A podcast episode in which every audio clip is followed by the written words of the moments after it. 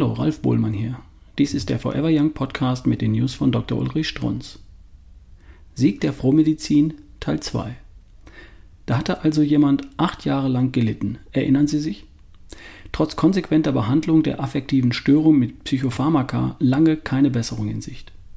Noch vor vier Wochen beim letzten Arzttermin war ich niedergeschlagen wie selten. Dann kam er auf das zweite Wort. Erinnern Sie sich?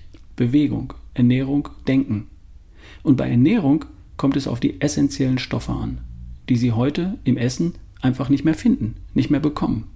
Daher NEMS, Nahrungsergänzungsmittel. Auch die helfen noch lange nicht. Es braucht einen kleinen Gedankenblitz.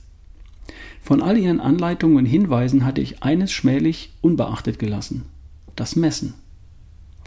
Aufgefallen war ihm, dass er trotz massiver Zinkgabe, 100 Milligramm, immer einen tiefen Zinkwert hatte.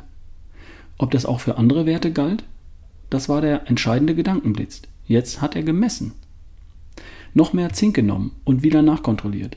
Dabei war mir ihr vehementes Verweisen auf die Bedeutung von Zink für die Produktion von Testosteron und auf die immense Bedeutung von Testosteron für das Wohlbefinden und den Muskelaufbau im Ohr.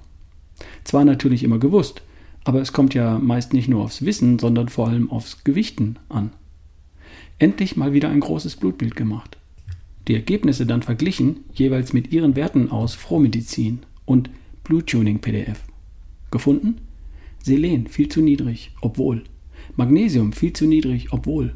Chrom viel zu niedrig, obwohl. Vitamin A zu niedrig, obwohl. Vitamin E zu niedrig, obwohl. Hämoglobin und Erythrozyten zu niedrig, obwohl.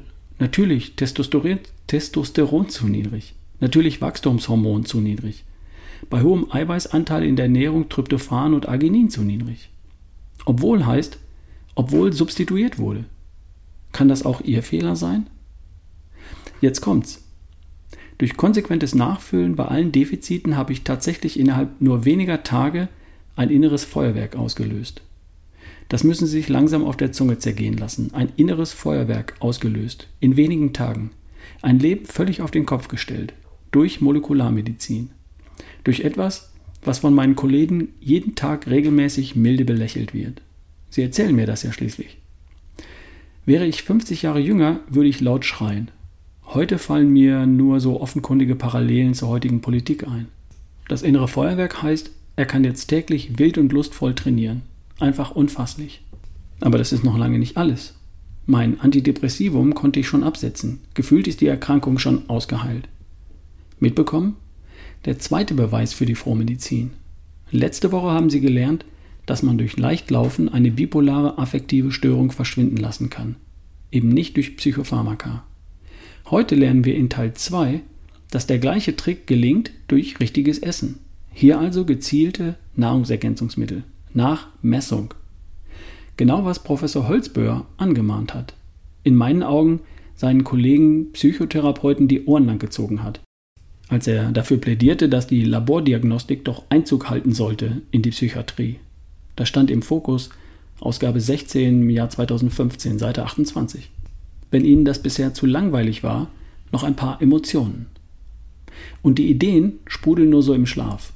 Einmal kurz eingenickt und ich wache mit brauchbaren Konzepten für die nächsten zehn Jahre auf.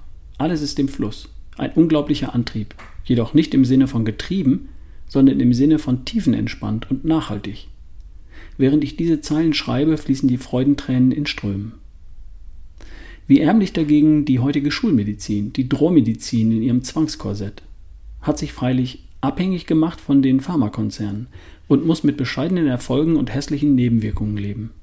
Die Evolution, die Epigenetik hilft immer und in jedem Fall. Sie haben hier gelernt, dass man eben nicht beim Laufen stehen bleiben darf. Ist man verletzt, kann man nämlich nicht mehr. Dass man weitergehen kann zur Molekularmedizin und schlussendlich selbstverständlich beim Unterbewusstsein landet. Gemerkt?